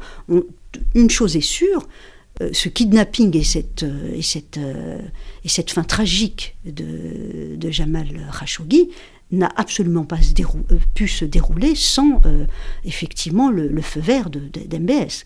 En revanche, oui, il a totalement court-circuité les canaux de décision habituels et il est parfaitement clair que le roi Salman était absolument pas au fait de cette machination, ça c'est certain. Et d'ailleurs Erdogan en a très très bien joué très très vite. Il a dit il est impossible que le roi Salman soit au courant. Euh, et c'est ce qui fait dire que cette ancienne monarchie polyarchique avec les, différents pôles de domination par divers princes euh, c'était impossible que ça se produise sous ce type de configuration, parce qu'il y avait toujours ce fameux check and balance qui faisait que la décision était in fine consensuelle et il y avait un consensus final, et que personne ne pouvait décider tout seul euh, de son côté. Et c'est ce qui s'est passé, par exemple, sur l'affaire Khashoggi. C'est ce qui s'est passé aussi un petit peu sur euh, la décision du, blocus avec le Qatar, de concert évidemment avec euh, Mohamed bin Zayed. prince héritier des Émirats, qui est à l'origine hein, du blocage avec le Qatar, beaucoup plus que l'Arabie saoudite. Mais donc voilà, tout, ce, tout, ce, type de, de, décisions absolument hallucinantes et contre-productives, effectivement, sont euh, un petit peu la suite logique de ce glissement ultra-despotique où la décision se fait tout seul dans son coin avec un petit noyau de, conseillers qui ne sont pas forcément les plus à même de décider, mais qui, sont, euh, qui se distinguent par leur loyauté. Et donc un Saoud al-Qahtani, un Ahmed al-Assiri, etc., même si al-Assiri est un officier et que, qui sait ce qu'il fait, Saoud al-Qahtani est, est, espèce, est un espèce d'homme de main de MBS et qui a acquis des pouvoirs considérables et qui est surtout un homme de confiance et du cercle le plus rapproché. C'est lui qui est apparemment à l'initiative de cet assassinat, et c'est lui aussi qui est à l'initiative aussi des, des euh, interrogatoires musclés des fameuses féministes emprisonnées entre mai 2018 euh, et puis euh, la libération récente de la fameuse Loujain al-Hasloul. On, aura compris que c'est pas que l'Arabie Saoudite n'ait jamais été une grande démocratie du tout, hein, mais ni, que, enfin voilà, mais c'est simplement que ça n'était pas un pouvoir despotique. C'était une monarchie absolue. À une époque où, disons, le pool de, enfin, l'oligarchie était large, où du coup il fallait se, consulter quand même les uns les autres au sein de la famille, certes. Une certaine collégialité. Mais du coup, ça, ça tempérait euh, toute initiative un peu trop absurde. Intempestive, exactement. Et là, on voit que avec la concentration du pouvoir, avec le, retour à quelque Et c'est exactement ce qu'a décrit Jamal Khashoggi. C'est exactement ce qu'il a décrit, et c'est ça qui a paniqué, euh, bien sûr, Mohamed Ben Salman. donc il, a, il, aurait eu raison à travers la tombe. Je pense que ça lui fait une belle bah, jambe aujourd'hui, mais, mais, mais, voilà. Euh, mais donc, du coup, ce, qui est, ce, qui est, ce, qu'il faut, ce par quoi il faut terminer, c'est évidemment les conséquences euh, de ça sur l'alliance américaine. Alors, je l'ai dit, il semblerait que l'administration Trump ait essayé de limiter les conséquences de tout ça, de pas trop ébouriter ça, de, de faire du damage control en quelque sorte, parce qu'il y avait beaucoup de choses transactionnelles entre le clan Trump et le clan euh, ben, ben, Salman, quoi. Euh, mais il y a un changement très net avec l'administration Biden. Alors, faut pas exagérer non plus. Hein, ils vont pas, ils vont pas rompre l'alliance saoudienne non plus. Mais euh, il y a un président américain qui affiche, qui refuse de discuter directement avec le prince héritier, avec MBS. Il euh, y a des proches de MBS qui sont interdits de territoire américain, dont ceux que vous avez mentionnés évidemment. Euh, même si bon, les administrations discutent plus largement, il y a des, euh, enfin, on n'efface quand même pas un demi-siècle de coopération et d'alliance préférentielle d'un trait d'un trait de plume c'est quand même un signe qui se veut fort. Donc, qu'est-ce qu'on fait de ça et comment est-ce qu'on s'inscrit dans le tableau de l'Alliance qui On peut dire, on peut aussi replacer ça dans un contexte plus large, qui est le pivot asiatique depuis une décennie des États-Unis, où ils veulent se désengager de cette région-là. Ils pensaient s'appuyer un peu sur l'Arabie Saoudite pour euh, que ce soit dans la stabilité. De fait, on voit que ça, ça c'est pas une réussite de ce point de vue-là. Donc, comment dire, comment est-ce que, sans vouloir jouer à la boule de cristal, comment est-ce qu'on peut envisager, disons, l'évolution de cette situation-là avec euh, un, grand allié américain qui, de toute évidence, n'est pas très chaud pour, euh, pour euh, l'évolution des pouvoirs internes au sein du royaume saoudien. Alors, comme vous le disiez tout à l'heure, c'est vrai que MBS a joui d'une impunité totale sous Trump, hein, sous l'ère Trump. Et, et certainement, cette impunité bon, ben, l'a certainement autorisé à des, choses auxquelles il ne pourrait absolument plus s'autoriser aujourd'hui sous Biden. Donc, je pense que le cycle Biden devrait être vertueux, parce que euh, c'est vrai que euh, cette, euh, cet assassinat Khashoggi n'aurait jamais, jamais pu euh, se produire sous l'administration Obama ou sous une administration Biden. C'est parce que rappelons par ailleurs qu'il y a mm. énormément de leviers. Euh, mm. Par exemple, les Américains sont plus du tout aussi dépendants du pétrole saoudien qu'à une époque, mm-hmm. du fait du Ils ne sont plus du tout. Ils produisent plus de pétrole que les Saoudiens. Hein. C'est ça. Il y a, et donc, c'est, alors il y a eu évidemment des, les exportations d'armes. Ça fait toujours bien de vendre des mm. armes aux Saoudiens, etc. Mais bon, il n'y a pas de les leviers euh, de MBS sont quand même bien inférieurs à ceux qui pouvaient être là il y a 10, 20, 30 ans mhm. euh, dans, les mains des, précédents rois, euh, que ce soit Abdallah ou... Oui, oui, bien sûr, la donne a totalement changé. maintenant, pour Biden, effectivement, le, ton a totalement changé. alors il, il, a décidé que son interlocuteur euh, était le roi, mais de toute façon, naturellement, le chef d'État, c'est le roi d'Arabie et non pas le prince héritier. Donc là, rien de nouveau. Mais il a également décidé de ne pas euh, sanctionner euh, Mohamed Ben Salman. Parce que, personnellement. Personnellement. Il a sanctionné tout l'entourage. apparemment, 76 personnes sont, vont subir des, sanctions. donc ça, c'est pas rien. Et puis les sanctions, c'est pas rien. C'est-à-dire quand on connaît la quantité d'investissements saoudiens aux États-Unis et partout d'ailleurs, c'est pas rien de priver ces gens-là de tout cet argent-là investi. En tout cas, oui, et puis, et puis de, de, de, voyages, etc. Hein. donc euh, ça c'est clair, c'est pas rien du tout, il faut pas minimiser, au contraire. Euh, mais bon, euh, l'administration Biden, en même temps, a encore, même si elle dépend beaucoup moins de l'Arabie saoudite, vous avez raison, sur le pétrole, etc., et qu'aujourd'hui la priorité stratégique de, des États-Unis, c'est plutôt d'essayer de, maîtriser et canaliser la Chine hein, et, son, avancée euh, incompressible, hein. mais ils ont besoin de coopérer avec l'Arabie saoudite, ne serait-ce que pour euh, cette question du, fameux JCPOA, l'accord nucléaire euh, euh, avec l'Iran, ils doivent intégrer également ce que l'Arabie saoudite dit, notamment depuis que les pays du Golfe ont contracté une sorte d'alliance avec Israël, même si elle est tacite pour l'Arabie saoudite, il n'empêche qu'en comment dire, en encourageant les accords Abraham. Très rapidement, c'est dans les derniers mois de la présidence Trump, c'est une succession d'accords entre les différents pays euh, notamment les monarchies arabes qui n'avaient jamais conclu d'accord de paix ni même reconnu vraiment directement Israël, qui, qui ont signé des accords. Donc globalement, c'est reconnu si parce que l'accord de l'accord de paix arabe reconnaît largement Israël hein, en, 2002. En, tout cas, il y a clairement un euh, pas qui est qui est passé. Qui est franchi, euh, franchi, pardon, très clairement. Et cela au nom justement de, du containment de l'Iran, parce que les, ces monarchies du Golfe depuis Obama n'ont absolument pu confiance en la garantie de sécurité américaine. Et qui dit garantie de sécurité, pour eux, dit garantie de sécurité de leur régime. Et leur régime, c'est leur État, c'est leur, leur possession. Donc il y, a, toute cette, euh, euh, cette, euh, cette configuration-là. Et le seul à même, non pas de les protéger, mais d'être en accord sur le fait que, que l'Iran constitue une menace existentielle, c'est l'Israël de Netanyahou. Et avec tous les leviers que, pour le coup, l'Israël de Netanyahou a, aux États-Unis. A aux États-Unis, exactement. Et donc, il y a, euh, d'ailleurs, ces monarchies du Golfe ont énormément fait du lobbying auprès de tous ces groupes de pression, notamment proches d'Israël. Les Émirats arabes unis ont fait un travail hallucinant avec leur fameux ambassadeur Youssef Al-Ataïba euh, pendant, euh, pendant toutes ces années, depuis les, années Trump et, et, bien avant. Et, et l'Arabie saoudite, pareil. Et, le Qatar euh, a investi des lobbies euh, bipartisans. Donc, ce sont des, monarques qui connaissent très bien la réalité politique américaine et qui, et qui ont énorme et leur fonds souverain, notamment depuis le début de la pandémie, ils ont énormément investi dans tout ce qui était Silicon Valley, euh, toutes les compagnies high-tech, et donc il y a des intérêts majeurs qui lient les États-Unis à ces monarchies. Donc il est évident que même si l'administration américaine a plus que son mot à dire en politique étrangère, elle n'est pas toute seule. Il y a des intérêts et des groupes privés et des industries énormes. Et l'industrie d'armement, elle est loin d'être négligeable. Donc, l'industrie d'armement veut évidemment continuer de vendre ses armes aux monarchies du Golfe parce que c'est un des rares débouchés à peu près complètement verrouillés euh, pour... Euh, pour donc c'est compliqué. Puis Biden s'est engagé à régler cette guerre euh, au Yémen.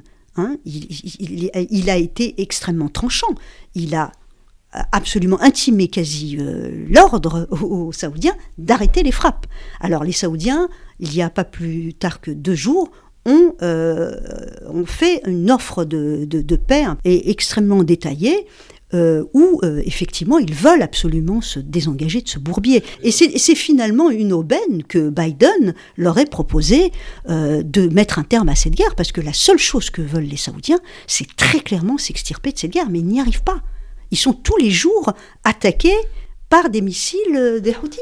Mais donc en quelque sorte, pour s'extirper de cette guerre sans perdre la face, disons le prétexte des relations changeantes avec les États-Unis et le fait que Biden fasse cette fois pression, contrairement à Trump, pour arrêter ses frappes, pourrait servir comme, euh, disons, une porte de sortie, ou en tout cas un, semblant de porte de sortie clair. Pour, euh, pour le régime saoudien.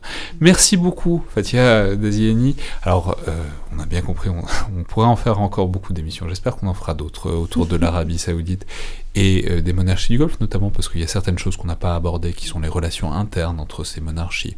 On n'a pas parlé de la grande crise entre le Qatar et les Émirats et l'Arabie saoudite.